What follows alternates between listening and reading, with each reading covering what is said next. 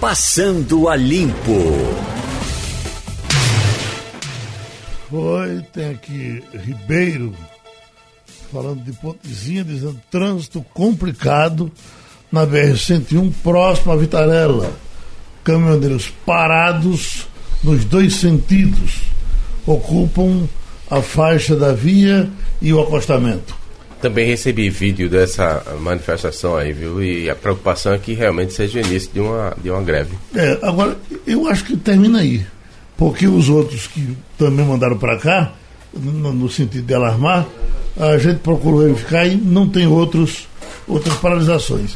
É, desde, parece que anteontem, desde a, do, do, da sexta, que entra no, no zap um, um chamado representante caminhoneiro de Jaboatão, anunciando paralisação e tal. O resto do Brasil não está falando disso hoje. Né? É uma coisa só localizada. Então, nesse caso, o que se diz é que tem 10 caminhões. 10 caminhões parados no estrada faz um. Talvez o objetivo seja enorme, né? amedrontar né? e é. mandar um aviso para o governo que precisa negociar. Vamos, vamos ver como o governo se comporta. E a minha curiosidade é em relação, principalmente, não é nem ao governo, é ao exército, porque a gente assistiu na última greve você, é, em função de sua ser tão importante para a distribuição, travaram tudo. Teve duas decisões judiciais e passaram uma semana para serem cumpridas. E o Exército fez corpo mole naquela altura, somente no sábado, quase domingo, foi que foi lá e foi aplaudido. Parece que a ideia é dizer assim: olha, precisamos da volta dos militares, era já um prenúncio do que seria o governo Bolsonaro. Eu acho que no nosso caso do Nordeste, Jamildo, a gente tem um problema maior, porque uh, naquele período era claro que o pessoal estava querendo jogar a culpa do governo central. Né? E aí deixava correr por aqui. Mas, Só quando o pessoal sentiu que a, a, a população estava ficando com raiva de todo mundo, aí foi que olha. agiu para evitar o caos. Né? Poucas pessoas perceberam que já havia ali o germe do governo Bolsonaro. Muita gente ligada a esse movimento caminhoneiro faz campanha, fez campanha por Bolsonaro, usou aquilo para fazer uma espécie de cartão de visitas. Até gente da esquerda embarcou dizendo que tinha que derrubar Temer e tal. E depois, quando percebeu que era pedido da volta aos militares, apoio Bolsonaro, recuaram. Uhum. E tá aí. Vamos ver o que vai acontecer agora com o próprio Bolsonaro no governo. Eles estão anunciando para quarta-feira uma reunião onde as autoridades do governo federal vão discutir novamente aquela história do frete, etc. etc. O problema da, dos caminhoneiros é muito grave pelo seguinte, porque não existe um comando nacional. São vários núcleos regionais e cada um manda no seu pedaço. Quer dizer, mesmo uma decisão tomada em Brasília pode não ter nenhuma influência em Pernambuco. Né? Ah, aqui vai, acabou a greve em Brasília, mas não acabou aqui as lideranças são pulverizadas e foi isso que fez com que a greve última rendesse por tanto tempo e trouxesse tanto, prejuízo, tanto prejuízo para o país. Mas, agora será que a gente é, pode ter uma coisa naquelas proporções? A impressão que eu tenho é que se criou ali alguma estrutura das próprias empresas uhum. para não deixar que isso aconteça. Muitas empresas começaram a ter suas frotas próprias, né? Uhum. Não iam ficar na mercê de caminhoneiro é, é, terceirizado. Então, mas é nem verdade, toda empresa, nem toda empresa pode comprar uma frota de caminhões. Você veja que se você vê a produção industrial do país cresceu e cresceu nessa área de, de, de automóveis, porque com encomendas que foram feitas para a produção de, auto, de caminhões.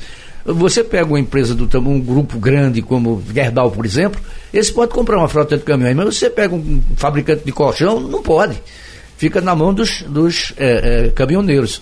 Uhum. E isso é que faz, faz medo, isso é que assusta, porque, é, é, como eu disse agora, né, acabei de falar, não é uma liderança que tenha um comando central. São uhum. vários comandos regionais pulverizados e cada um mandando seu pedaço. E o pior é que se tiver um relaxamento das autoridades, um deixa para lá, Aí é muito simples. É. Com três caminhões no meio da estrada, fechou você tudo. não passa e acabou. Né? Olha, é, e tudo isso é verdade. Eu só acrescento o seguinte: a ideia a força deve ser, por mais importante que seja uma categoria, ela não pode ameaçar, constranger. Não pode o governo ficar à mercê de uma categoria. Isso é inconcebível. Hum, agora, até para fazer esse registro positivo, com relação à negociação dos, dos, dos ônibus aqui do, do, do Recife que em geral só vinham uh, tendo negociações uh, no atrito e fizeram uma negociação normal, sem problema. Por quê? Uhum. Porque, na minha opinião, pelo que eu conheço, pelo que eu conversei com algumas pessoas do setor, simplesmente a, a, a direção do sindicato se afastou de política. Era uma central atrelada ao interesse do PT inicialmente, depois ficou na mão do pessoal e ficavam fazendo, usando a categoria para fazer embate político. Lembra que todas as manifestações que eles programavam era para estar junto de Dilma, para dizer que Dilma está sendo vítima de um golpe. Aí a categoria percebeu, peraí, a gente está sendo usado como massa de manobra, alto lá e recuou. Então, quando fica só o interesse econômico, é, é, salarial, da campanha salarial, chega a ser um entendimento. Porque o objetivo não é constranger o governo, trabalhar contra quem está na, na, na, na, situação, é realmente resolver, eventualmente atualizar os salários. Luiz Gustavo está pedindo que eu faça uma pesquisa aqui entre nós sobre o que foi dito por Bolsonaro com relação ao Nordeste. Ele disse, Geraldo, faz uma enquete. Bolsonaro disse que governadores, da, uh, governadores Paraíba estavam criticando seu, seus.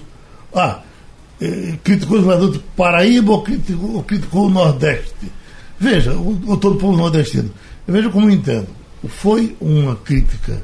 Na hora que ele chamou os governadores Paraíba, ele usou um termo que se usa há muito tempo. Pejorativo. Que se for dito por, por Zé Mané, por um artista de circo. Por... Eu nem ligo para isso. Agora, isso não pode ser dito por um presidente da República, por um senador da República, por um político. Isso não pode ser dito. Por um presidente do Tribunal Superior de Justiça. Não, não, pode, pode ser é, dito. Não é? Agora, quando ele chega no caso do Maranhão, que teve uma reação de Alcione louca da vida, do Maranhão ele localizou a crítica. Ele disse que era o governador do Maranhão, né, especificamente, porque depois foi que ele jogou, que disse, não, eu disse do Maranhão e da Paraíba, não foi disso. Ele disse, governadores Paraíba. De Paraíba. Ele diz governador, desses e, governadores de Paraíba. E nominou do Maranhão, esse Isso. foi. Agora, o, no caso do Maranhão, aí, aí, poderia passar desapercebido. Mas quando ele disse que não dá dinheiro a esse camarada, não, ele está trabalhando contra o povo do, do, do, do, Maranhão. Se pode permitir isso? Não é. se pode. Né? E tem outra coisa, Geraldo. Ele disse que é, os governadores perderam a eleição. Não perderam. Isso aqui é uma república federativa, né? Cada, cada estado do Nordeste elegeu o seu a governador. ele pensou, ele foi os, eleito. Os né? governadores foram eleitos pelo povo dos seus estados. Então, é, tem Geraldo. legitimidade, representam é, 65 milhões de pessoas, que é a população do Nordeste hoje, e, e, e, é como você acabou de falar. Isso dito por qualquer pessoa, você poderia levar numa brincadeira, mas não pelo presidente da República. Uhum. Né? Tem o, o negócio aí que se chama liturgia do cargo, é. que você tem que se comportar, né? pensar no que diz. Se um, um humorista chega lá e. É, é, é coisa de humorista. Mas peraí, Olha, não é humorista. Eu, né? eu busco ter muita paciência com o Bolsonaro porque eu, eu tento ver alguma bondade, alguma generosidade nas ações dele. Mas nesse caso eu fiquei, confesso a você, profundamente injuriado, porque eu sei o quanto existe preconceito em relação ao Nordeste. Nesse caso específico, é, ele já não tinha nomeado nenhum nome para o Ministério do Nordeste. Já sinaliza que ele tem má vontade com o Nordeste. É, especificamente em relação ao eleitorado, como é que fica 30, 35% das pessoas que votaram nele? Com cara de quê? De taxa. E ainda ajuda a oposição aqui na região, porque você imagina um João Campos, que é candidato no Recife, já vive dizendo que ele tem preconceito com a região. Aí vai ele dar esse tipo de, de corda para poder ajudar os socialistas. Tá fazendo o quê? Dando um tiro no pé. É profundamente desrespeitoso. É e ainda depois mentir, não, a culpa é da imprensa, não vamos fazer mais café da manhã porque a imprensa distorce. Distorce uma porcaria. É, eu queria falar também. Eu acho que tem várias coisas aí. Primeiro, foi uma conversa revelada sem que ele esperasse. Mas quando se revela uma conversa que não se espera, se revela também uma opinião que não é normalmente externada. E foi isso que aconteceu. É verdade. Ele agora fica querendo é, dizer que se referiu ao governador da Paraíba, como o Geraldo diz, e a gente sabe que não foi. É, ele se referiu pontualmente, nominalmente, a Flávio Dino, governador do Maranhão, e chamou os governadores do Nordeste, a região Nordeste e da região de Paraíba que para mim não é nenhum demérito. Eu acho um grandíssimo estado, a pequenina Paraíba. Mas, claro, quando você usa o termo de forma pejorativa para se referir a toda uma população de nove estados, de, você está é, é, botando um carimbo que não é bacana e você precisa assumir isso. Né? O fato de ser casado com a filha de um cearense não faz com que ele respeite mais ou menos a região. Né? Até porque a filha do cearense nasceu em Brasília. É, é, é, eu acho que é preciso, e também acho que quando um presidente é eleito, ele precisa governar para o país para o qual ele foi pelo qual eh, para os eleitores que os, o elegeram, né? E não especificamente para uma região. Quanto às relações políticas, lógico que ele pode ter mais afinidade com uns, menos afinidades com outro. Agora, daí a tirar um estado da federação de programas de governo, né, tirar uma população porque faz oposição ao seu governo, eu acho que isso é muito menos legítimo, né? Uhum. É, eu acho que ele é, é, ilegal. Você tem um, um, país federado, nós somos uma federação, não é? Até, então, até porque nem todos. A se Constituição fosse, se fosse possível isso, nem todo o Maranhão votou contra ele. Você é. teve no Maranhão, a gente votou a favor dele. É. E na hora que você se elege, você é, é, o governo de todos. Claro. Agora, eu, é, foi assim. É, falando em defesa dele, é claro que ele não estava se referindo à população do Nordeste. Ele não estava dizendo ali naquela fala, mas, ah, eu sou ofende. contra a população do Nordeste. Mas é claro que ofende na hora que ele chama por um termo pejorativo, apesar de que, repito, não me ofende ser chamada de Paraíba, apesar de ser pernambucana, sou nordestina. É, na hora que ele usa um preconceito para se referir a uma população inteira. Você veja, ninguém sabia nem quem era o governador da Paraíba. Ele só fez levantar a. E Flávio a, Dino? A, a coluna do Estadão diz é deixa, deixa eu fazer aqui uma pequena observação. Eu tenho medo dessas colocações pelo seguinte: eu conheci em Santa Catarina um grupo que lutava pela, pela é, separação. separação dos três estados do Sul, porque achavam que o Nordeste era um peso na federação. É, consumia o que, o que o Sul produzia e que se eles estivessem isolados eram muito mais felizes e tinham um país muito mais próspero.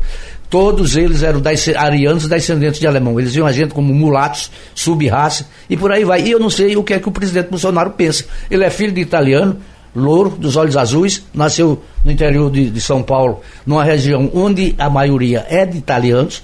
Enfim, também não sei qual é que se passa na cabeça dele. Não estou dizendo que ele tem o mesmo preconceito que tem esse grupo que eu conheci em Santa Catarina que queria a separação. E eu acho mais grave, a gente fala muito aqui, e, e todo mundo tem falado, isso é escancarado, o país está rachado, está dividido, desde antes da eleição, como é um processo que começa em 2013, e a gente espera, sinceramente, que um presidente tenha o poder de unir este país, e não de dividir ainda mais e de lacerar ainda mais. Então, Professor Cristóvão Buarque está na linha para conversar um pouco com a gente, as coisas da educação. Nós o convidamos especialmente para tratar desse assunto que o governo, o Ministério da Educação, trata com as universidades, de pedir eh, apoio privado para as universidades federais. Mas esse assunto lhe interessa, eh, professor Cristóvão? Essas, eh, essas, essas bombinhas que Bolsonaro solta assim no fim de semana para movimentar as cidades?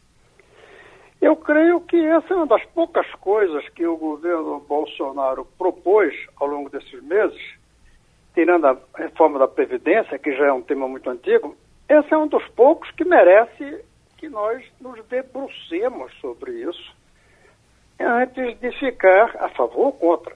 Uhum. Essas falas dele sobre o Nordeste, a gente não tem nem que pensar, é bater nessa posição é, antipatriótica dele de nos criticar os nordestinos.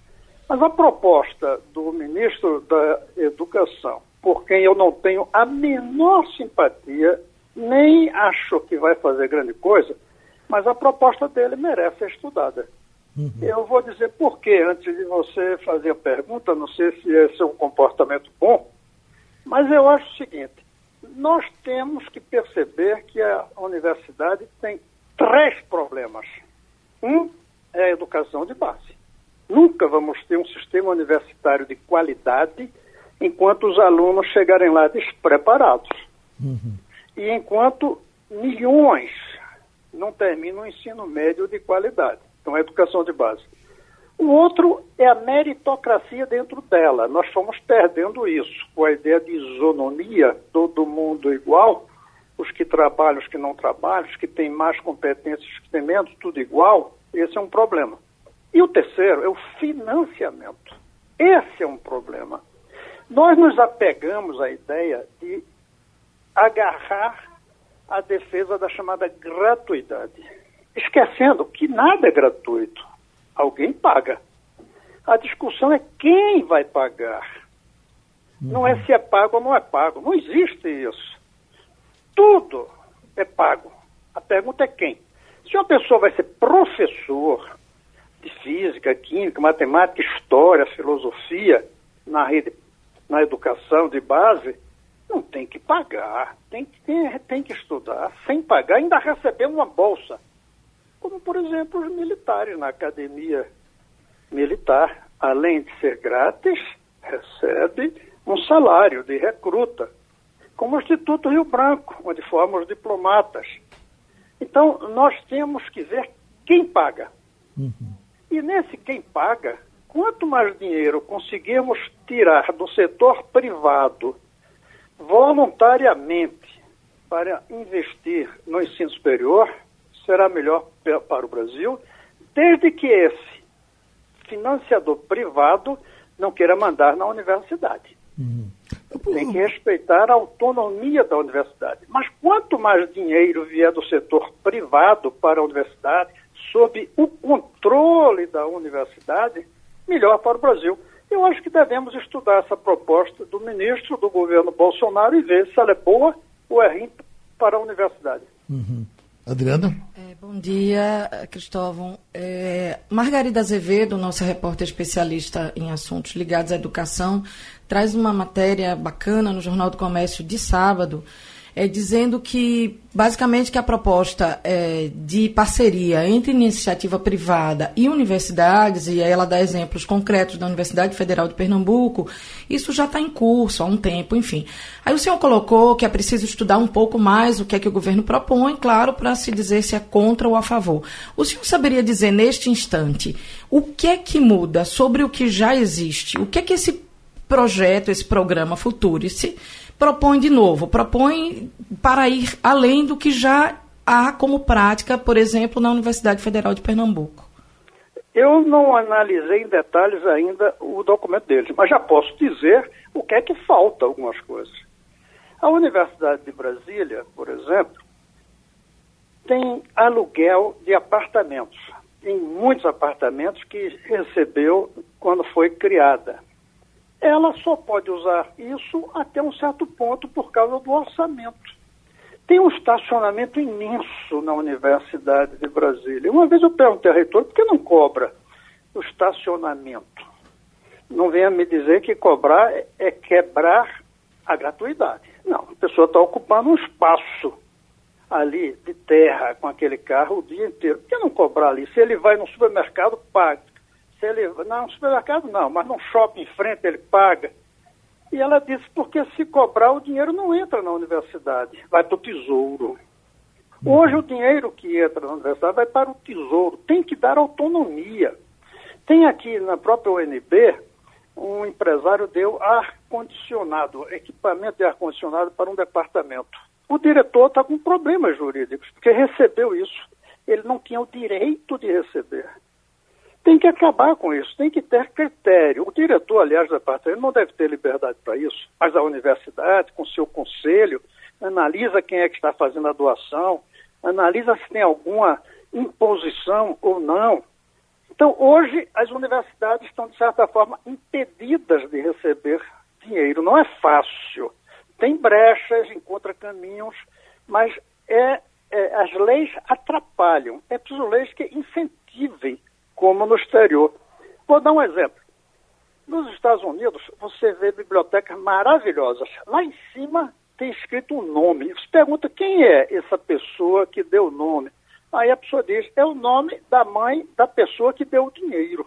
No Brasil seria proibido. Eu não vejo por que uma universidade não pode receber o dinheiro para montar uma biblioteca, analisando qual é o nome, não é aceitar qualquer nome analisando qual é o nome e dizer também, põe o nome do doador nisto. Hoje é proibido. Tem muitas regras que tolhem a autonomia da universidade para buscar recursos fora. Sejam regras orçamentárias, sejam regras de cunho preconceituosa. Eu acho que tem muito ainda a fazer para nossas universidades serem livres de buscar dinheiro e, ao mesmo tempo, sejam incentivadas até a buscar dinheiro fora do Estado, para que o Estado tenha dinheiro para botar na educação de base, por exemplo. Uhum. Professor, Cristóvão, essa, essa também não é uma coisa para ser trabalhada em cima do empresário brasileiro, que talvez seja uma coisa complicada para fazer num governo de confronto como esse governo quer ser. Ou seja, assim, um governo de todos, para juntar todo mundo. Por exemplo, se a gente vai no Ciro Libanês, o Ciro Libanês é todo construído por libaneses. Estão lá. A, a, quer dizer, não tem aqui um hospital brasileiro construído por empresários brasileiros e dados e dado à população. Por quê? Porque isso nunca foi trabalhado. Nós temos uma forma diferente de pensar de uma grande parte do mundo, não concorda? Concordo. Mas você vê os hospitais, e tem outros, foi necessário criar uma entidade especial para pegar isso. Eles não são estatais. Eles são de cunho público, mas geridas de uma maneira privada. Por exemplo, o SARA, a rede SARA. A rede SARA é pública, mas não é estatal. Mas as universidades são estatais, então elas têm regras que amarram. Eu luto muito pela autonomia universitária. Eu já fico contra qualquer item dessa proposta do governo que vier dizendo que a decisão passa pelo governo. Não, a decisão tem que passar pela universidade. A coisa tem que ser de acordo com a comunidade universitária pelos seus diversos órgãos. Tem que dar autonomia à universidade. Nossas universidades são amarradas. É preciso dar autonomia. Está no Recife, não? Não, não estou em Recife. Lamentavelmente. Por mim, eu estaria. Quando, quando puder, quando passar por aqui de novo, vem aqui, que a gente tem sempre o que conversar, tá certo? Tem, sempre o que conversar. E eu gosto muito de estar aí fisicamente também com Exato. você. Muito obrigado. Nós falamos novamente com o professor Cristóvão Buarque. Mas que. É, é... Certeza. E essas homenagens uh, americanas uh, aos, aos astronautas que foram à Lua, ainda emocionam a vocês? Eu me permito dizer que a me emociona. Eu me sinto um, um eu me sinto um daqueles que, que levaram um foguete à Lua. A BBC colocou na, no sábado, estava de plantão no sábado, perdi 13 minutos mais de forma elevada na minha vida assistindo o áudio original em que eles estão lá discutindo a aproximação, os 13 minutos para pisar na lua, né? É, é uhum. é, fantástico realmente. E ainda tem gente que não acredita que aconteceu. É o terraplanista. Eu trabalhava na, na Block nessa época, na, na revista Manchete, nós ficamos acordados né, esperando o resultado final para fazer a capa da revista. Uhum. Foi a capa da manchete e vendeu o exemplar que dei pão doce. É, realmente todo mundo ficou, sei lá, mexeu com, com quem viu aquilo, nunca vai esquecer. Uhum. Nunca vai esquecer. Tinha quatro, eu tinha só quatro anos. É, você, você, não viu. Não. Eu já tinha mais de 20. Mas você sabe, Ivanildo, que era possível, assim, a, a, euforia, você com 4 anos já tem um sentimento do mundo, né? A euforia você guarda até hoje. Realmente as pessoas falando, vibrando. Os que diziam que não aconteceu não tinham muito por perto de mim, não. Eu acho que isso me influenciou enormemente. Doutor Silveira, nós estamos falando aqui da, da ida do homem à lua. Agora com esses eventos, com essa reanimação, é, eu estou dizendo que me sinto um, da, um, daqueles que botaram o homem na lua. É, é, é sou doido por conta disso? Olha, é, acho que não, Geraldo. Doido é quem acha que o homem não foi à lua. Uhum.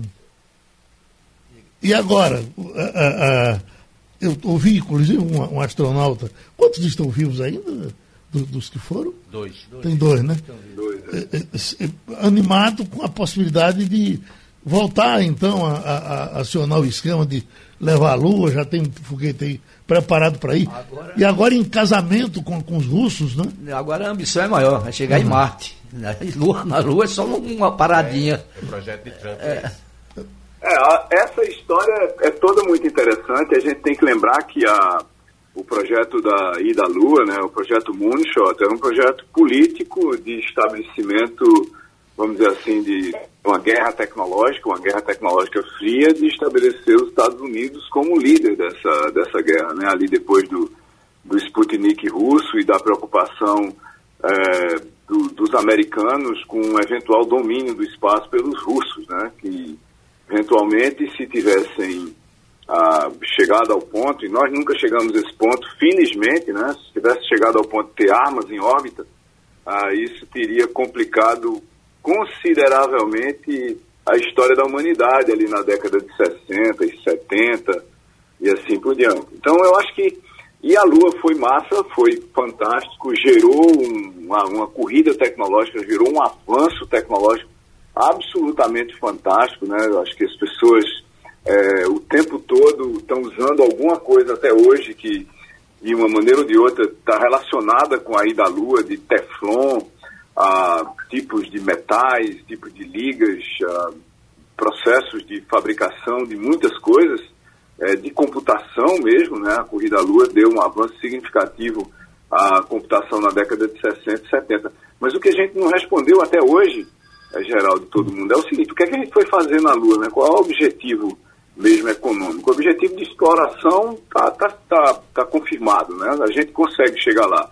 Já a ida a Marte tem um outro problema, que é no estado atual, quem for para Marte fica lá, né? Não vai voltar. Não tem como você trazer ninguém de volta de Marte para cá com a tecnologia que a gente tem no momento. Então, quem for para Marte, botar o pé no planeta, é, vai passar o resto da vida lá. Ei. Por quanto? Adriana.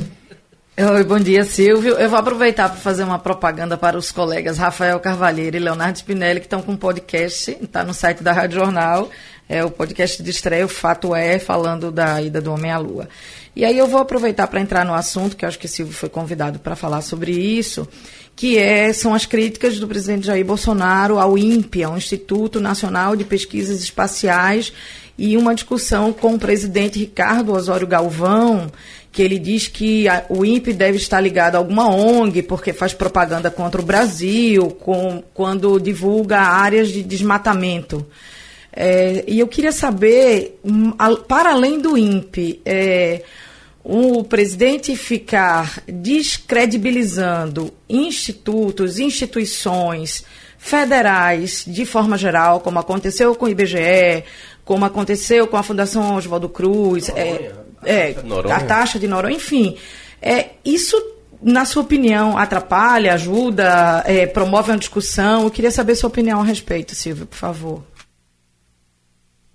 estratégia que parece muito com a estratégia de Donald Trump nos Estados Unidos de tirar o crédito de instituições que historicamente são responsáveis por fazer certas coisas, como medir a taxa de inflação, medir a qualidade eh, do ensino básico, eh, fundamental e superior, medir o, o, estado da Amazônia, né? Esse caso, esse caso do INPE é uma, é uma coisa entre patético, absurdo e inacreditável, né? Porque nós estamos falando de um projeto que, que vem acontecendo desde a década de 70, é, que desde 2002 tem todos os dados públicos, são fotos de satélites, né? basicamente uma foto de satélite, qualquer pessoa pode baixar e confirmar e comparar historicamente os lugares onde tinha árvores dos lugares onde não tem mais árvores. Da década de 70 para cá, a Amazônia brasileira, em 1970, a, década, a Amazônia brasileira tinha 4 milhões e 100 mil quilômetros quadrados. De lá para cá, ela caiu para 3 milhões e 300 mil. Ela perdeu 800 mil quilômetros quadrados de florestas. É alguma coisa entre 40 e 50 bilhões de árvores. Isso aí, hoje, a taxa de desmatamento é, do, do último mês que a gente tem consolidado, que foi maio, e foi isso que causou a, a a, explosão, vamos dizer assim, é, do presidente foi o último dado é, publicado pelo INPE, que foi desmatamento de 739 quilômetros quadrados num único mês, é o maior desmatamento em memória recente para um mês de maio. Para a gente comparar, em 2016 é, foram quase 400 quilômetros quadrados, nós estamos basicamente quase no dobro hoje. Então tem, um, tem um, certo projeto por trás, descredito o INPE, espera que o diretor que está lá, que é uma pessoa que tem PhD é, no MIT, é uma pessoa histórica no entendimento do que é dados de satélite, o que, é que são florestas, para que, é que elas servem, né?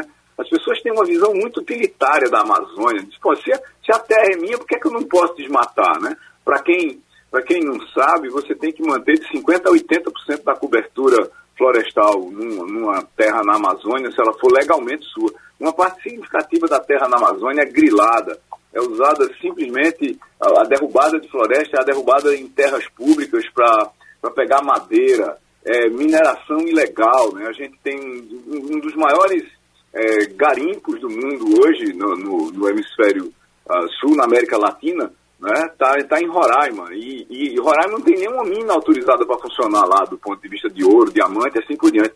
Então é uma, é uma mistura de, de ilegalidade do que de um número muito grande de coisas que acontece e aí você tem falta de fiscalização, mas no fim o que é, o, o, a frase do presidente dizendo que os dados de desmatamento do INPE são mentirosos, né? A frase exata é essa: dados de desmatamento do INPE são mentirosos e o diretor está a serviço de alguma ONG. Isso, é, isso é, é realmente o fim da picada. O INPE é uma instituição, é uma das principais instituições brasileiras de ciência e tecnologia. E como toda ciência e tecnologia brasileira, aliás, ela trabalha agarrada no azulejo, como a gente diria na, na Paraíba, Paraíba, né, que é esse estado aqui do lado onde eu nasci, né, que é da grande Paraíba, que vai do Maranhão até a Bahia, que é também uma das expressões recentes é, do presidente, né, que todos somos, todos somos Paraíba. É, eu, em particular, sou da Paraíba, Paraíba, Paraíba verdadeira. É, esse, essa, esse tipo de coisa, né, de você ah, descartar ah, uma, uma, um fato, né, um conjunto de fatos, de dados públicos e abertos, que são fotos de satélites, que estão disponíveis, confirmados por estudos globais, da NASA, inclusive, é de, é de um absurdo tão patente que deixa a gente sem saber exatamente para onde é que nós estamos indo na preservação mínima dos fatos, da realidade, é, da verdade hoje no Brasil. Ivanildo Sampaio? Bom dia, Silvio. Nos primeiros dias do governo Bolsonaro, a comunidade científica do país parece, parece que botava muita esperança no desempenho do Ministério da Ciência e Tecnologia. Com o passar do tempo, o Ministério é, se mostrou muito passivo, muito quieto, muito calado. Como é que o senhor vê hoje o desempenho do Ministério de Ciência e Tecnologia do presidente Bolsonaro? Olha, até agora o Ministério de Ciência e Tecnologia, dentro inclusive das restrições é, que ele tem de orçamento, né? A gente tem que entender, a gente tem que entender, Ivanildo, o seguinte, a política e estratégia de qualquer coisa, na prática, se faz com alocação de recursos.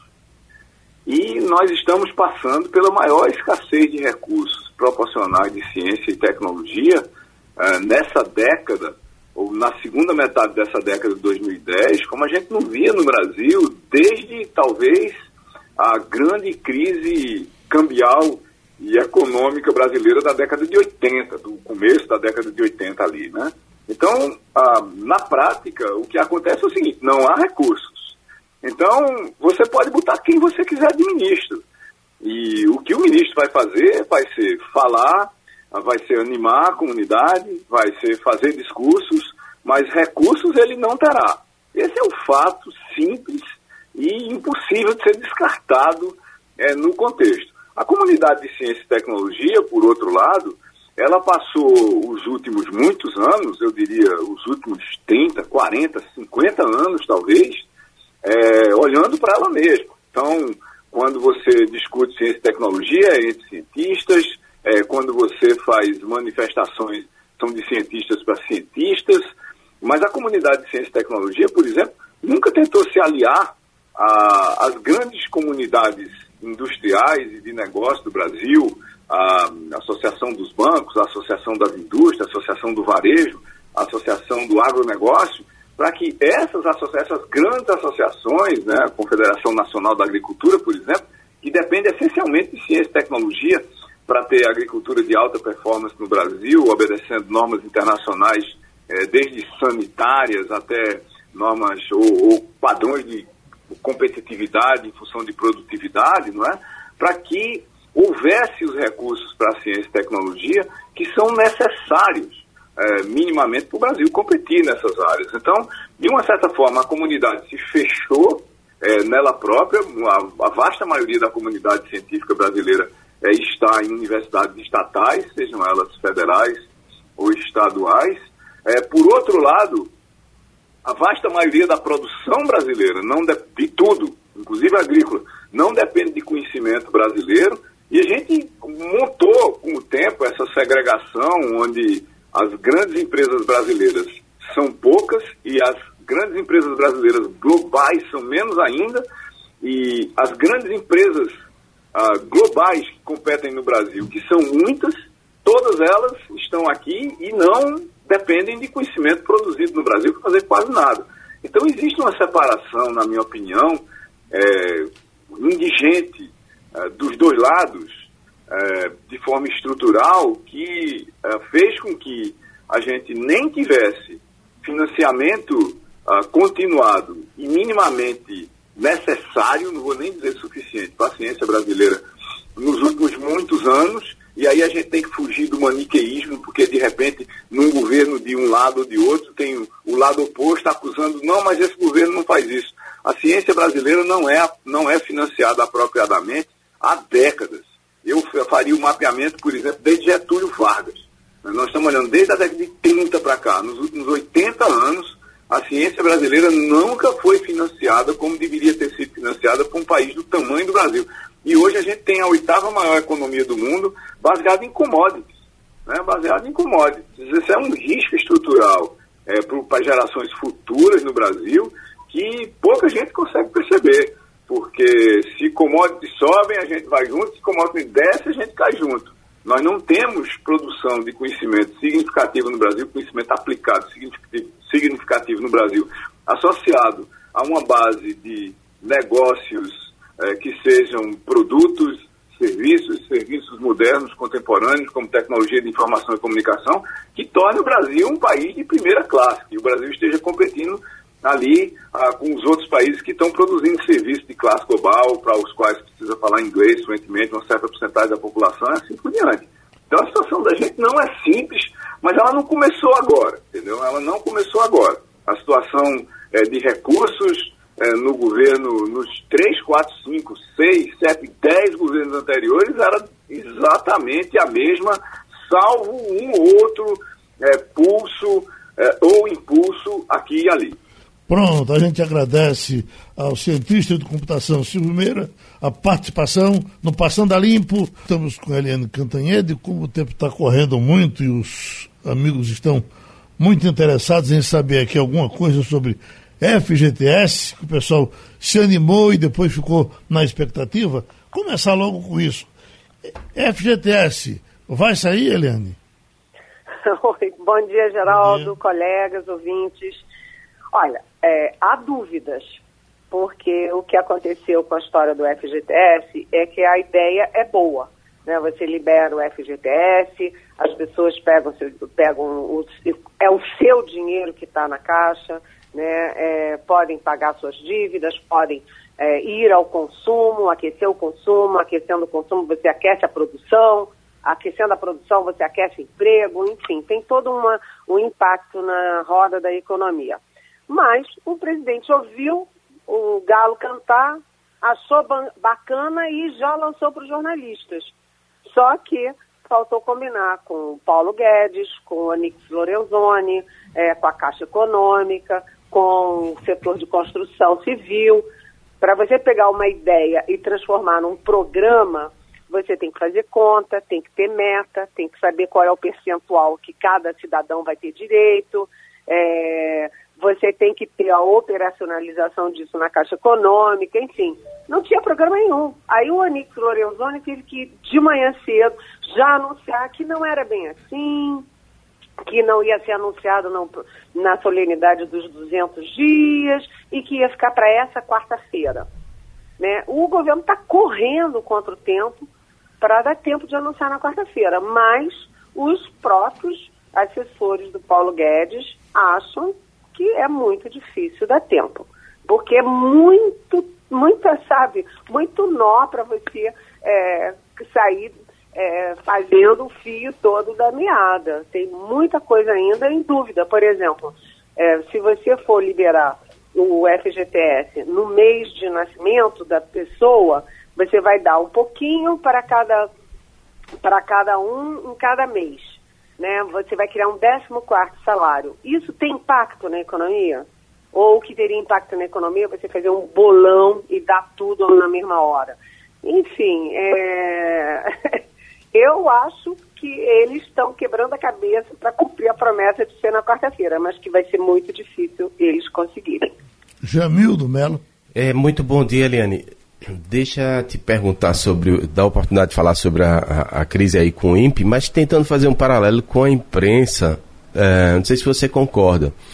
É, a, a justificativa de Bolsonaro foi não queremos uma propaganda negativa do Brasil. Você pode até anuir, você pode até concordar, tudo bem, mas parece ser a ideia de que não gosta da mensagem, manda matar o mensageiro. Isso acontece com a imprensa, né? Não gosta do que a imprensa publica, então fica permanentemente em, em conflito com a imprensa. Então, mas os dados são confiáveis, o satélite erra, mas pode haver é, uma leitura errada, equivocada ou enviesada desses dados. Você concebe isso? Olha, é, eu não sou dessa área, não sou cientista, né? Não tenho é, mestrado, doutorado nessa área. Então, o que, que eu faço? Eu acredito nas instituições do meu país. Eu acredito no INPE, que é o Instituto Nacional de Pesquisas Espaciais, acredito no diretor do INPE, que é o Ricardo Magnus Galvão, que é inclusive da Academia Brasileira de, de Ciências, né? como eu acredito na Fiocruz, no IBGE, no IBAMA, no ICMBio, nas instituições que produzem os dados que são usados para a definição de políticas públicas. Mas o presidente da República e a equipe dele parece que não acreditam em nenhum desses órgãos, né? Porque eles não acreditam na, no IBGE, lá diminuíram as perguntas ao máximo. Né? Dizem que a Fiocruz fez uma pesquisa sobre é, descriminalização das drogas que não é verdadeira, que é induzida. É, dizem que o IBAMA e o CNB é cheio de gente de esquerda e querem até unir as duas instituições. Então fica difícil. Se você não acredita no, nos institutos, nas fundações, que tem os nossos melhores técnicos, com maior currículo e tudo, fica difícil. O fato é que o presidente da República, ao mesmo tempo que disse que não tem fome no Brasil, disse que também não tem esse desmatamento todo, que isso aí é uma campanha. E aí ele disse que, inclusive, o diretor do INPE é, provavelmente está macomunado com as ONGs. E aí o, o, diretor do INPE disse, olha, eu não vou fazer como o Joaquim Levi, do BNDES, que se demitiu, não. Não vou me demitir. E aí ele, o Ricardo Magnus, né, deu uma entrevista para o Estadão, dizendo que foi uma atitude pusilânime e covarde do presidente e que ele não vai se demitir. O presidente, que se quiser, que demita ele. Ou seja, mais uma frente de confusão. Por que, que ele não resolve isso com o cara? Vai lá, conversa, vê, olha os dados, chama outros cientistas para comparar. Mas ele fica jogando tudo da cabeça dele e criando confusão, né, Jamildo? Uhum. Ivanildo? Bom dia, Eliane. Um dos mantras do presidente Bolsonaro durante a campanha era mais Brasil e menos Brasília.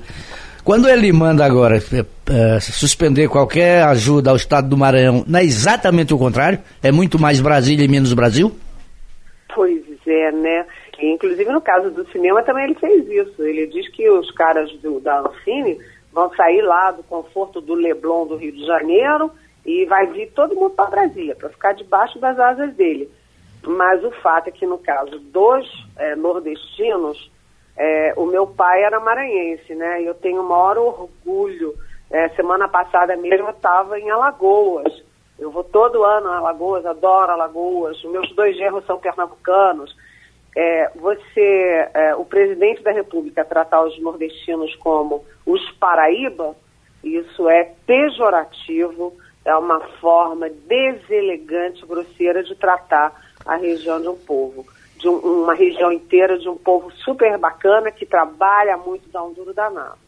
E no caso dos governos, que aí é a questão central, a outra é, a, é, a, é vamos dizer assim, adjetiva.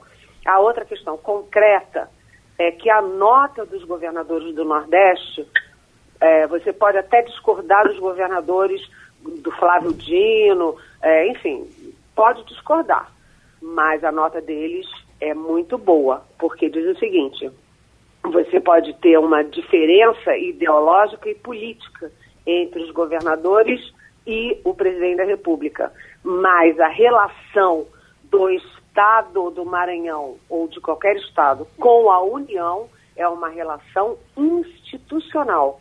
Porque ao querer punir o governador por divergências políticas e ideológicas, o presidente não tem o direito de punir a população daquele Estado, não tem o direito de punir um Estado inteiro. Então é outra questão muito delicada, entendeu? De você querer fazer um governo de acordo com as suas próprias crenças, com as suas próprias, é, sua própria ideologia, com seus próprios, suas próprias preferências. Estado é Estado, pessoa é pessoa, família é família. Tem que diferenciar essas coisas todas. E, e, e Helena, acima de tudo, é uma coisa burra, né? Porque acabou de dar um discurso a, a, a Flávio Dino que ele pode se eleger mais duas vezes em cima disso, né? Ah, com certeza, o Flávio Dino está adorando, ele está fazendo carnaval nas redes, está adorando ser a vítima do Bolsonaro, é tudo uhum. que ele uhum. queria nesse momento, né? Adriana? É, bom dia, Eliane. É, a gente está parecendo o samba de uma nota só ou de um, de um tema só, mas eu queria repercutir ainda a fala da fome. Né? É, tem uma matéria hoje republicada pelo JC Online, mas é do Estadão Conteúdo, que foi até o Vale do Ribeiro, em São Paulo, que é o local de nascimento de Bolsonaro, onde ele passou infância e juventude, e encontrou pessoas passando fome né, que não tinham o que comer. Aí a gente tem um micro e no outro lado a gente tem um dado da ONU que 42,5 milhões de pessoas passam fome na América Latina. E me preocupa porque na hora que você nega essa fome, você nega a criação de políticas públicas que possam combater o mal que atinge sim os brasileiros. E eu queria saber sua opinião sobre o assunto. Oi, Adriana. É, eu acho que a gente ainda não trocou Conversa aqui não. A gente trocou ou não? É porque eu venho às sextas. Estou hoje a segunda. Ah, que ótimo. Muito prazer. Excelente pergunta. É, Adriana, eu achei Obrigada. essa reportagem do Estadão muito boa, porque foi lá e mostrou o seguinte: tem fome sim. Aqui no Distrito Federal, capital da República, se você pegar o carro e der uma volta dentro da cidade de Brasília, no, nos arredores ali, você vai ver que tem famílias inteiras que estão vivendo na rua. Essas pessoas não passam fome? De onde que elas é, comem decentemente? Quantas vezes a gente já viu gente mexendo em lixo? Sabe, o Brasil tem gente passando fome sim. Quando o presidente da República diz que é mentira que tem a gente passando fome, isso é assustador, porque, como você disse, é, você admitir os erros, admitir as fragilidades do país, é uma forma de você governar bem e você tratar bem, definir bem as políticas públicas. Né? Se você ignora a realidade, você está governando e definindo as políticas públicas em cima de uma irrealidade.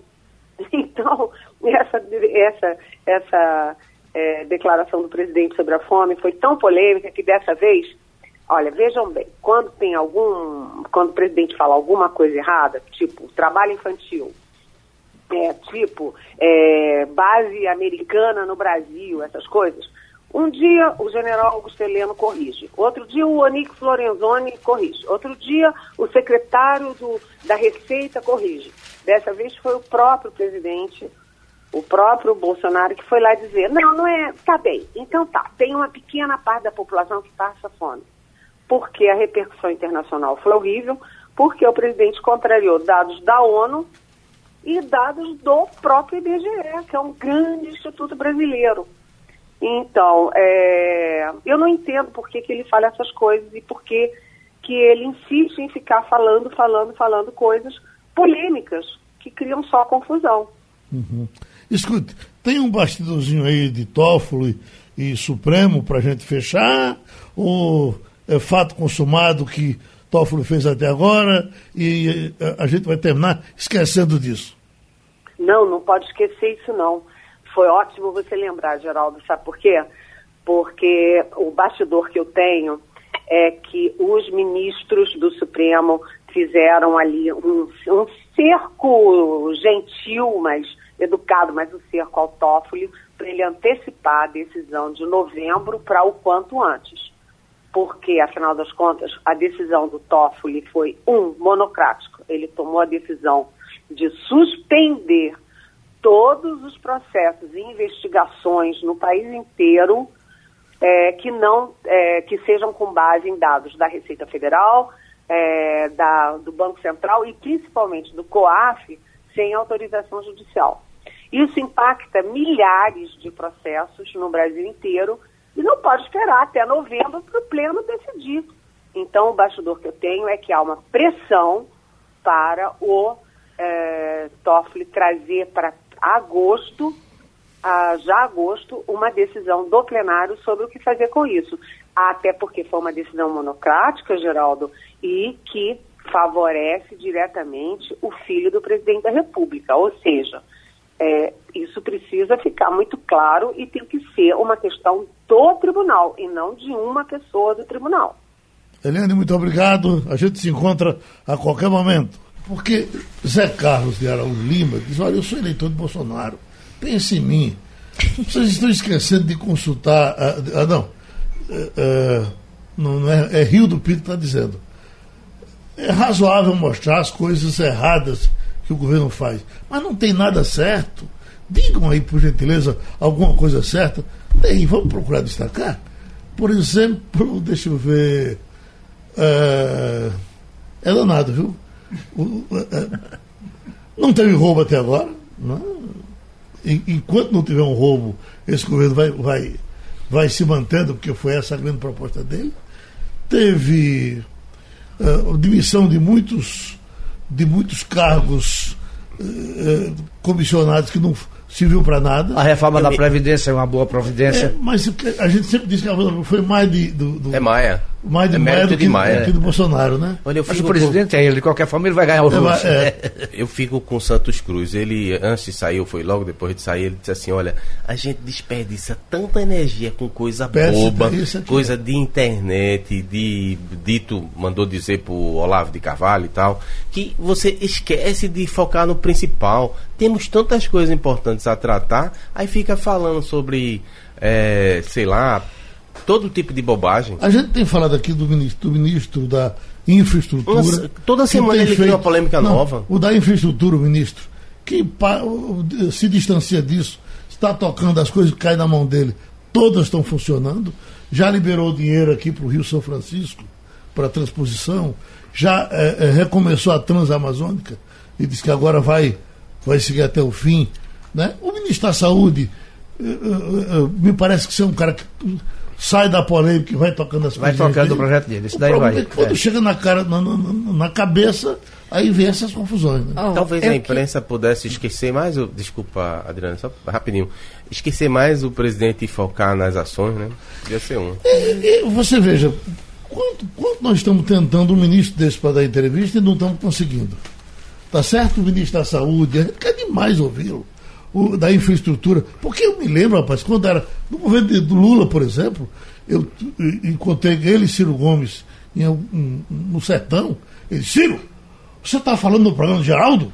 Aí Ciro disse, todo, de vez em quando eu ligo para lá e tal. E a gente bate papo. Ciro era da infraestrutura naquele tempo. Sim. Havia uma preocupação de botar. Os ministros falavam, diziam alguma coisa. Nesse governo, inclusive, o presidente parece ser meio ciumento e o ministro tinha com medo de falar o ministro da Saúde, por exemplo. Por que, que ele não falou até agora? Porque parece que tem um certo receio de entrar Veja, e, e, ser desautorizado tão, em seguida. Estão querendo derrubar até o porta-voz, porque ele organiza os eventos e o filho disse: não, isso aí não interessa ao governo, que a imprensa é contra. Uhum. Na verdade, se ele se comportar, a imprensa não vai ter o que reportar negativamente. Vai?